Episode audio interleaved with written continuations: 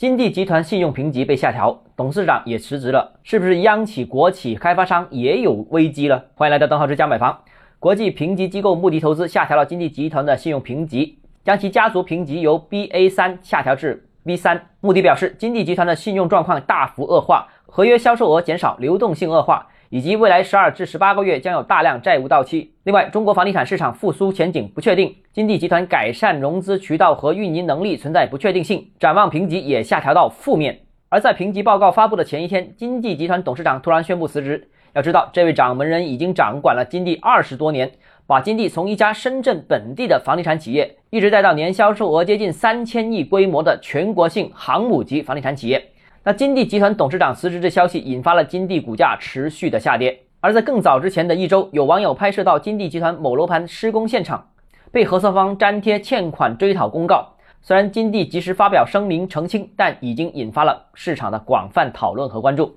如果算上此前远洋集团债务违约，金茂集团出售资产连续的状况，很可能在提示我们，本轮房地产的危机，并不完全是民营房地产企业贪婪和经营模式方式错误所导致的结果，一定有更深层次的原因，才让如此多优秀且稳健的房地产企业也出现了资金问题。另外一方面，房地产行业救市政策的由于迟滞，也导致了整个行业错过了最佳救助时机。如果恒大暴雷之初就有足够的重视，给予足够的支持。应该也不至于出现今天大范围的扩散，也不至于出现如此沉重的代价。好，今天节目到这里。如果你个人购房有其他疑问想跟我交流的话，欢迎私信我或者添加我个人微信，账号是教买房六个字拼音首字母小写，就是微信号 d h e z j m f。想提高财富管理认知，请关注我，也欢迎评论、点赞、转发。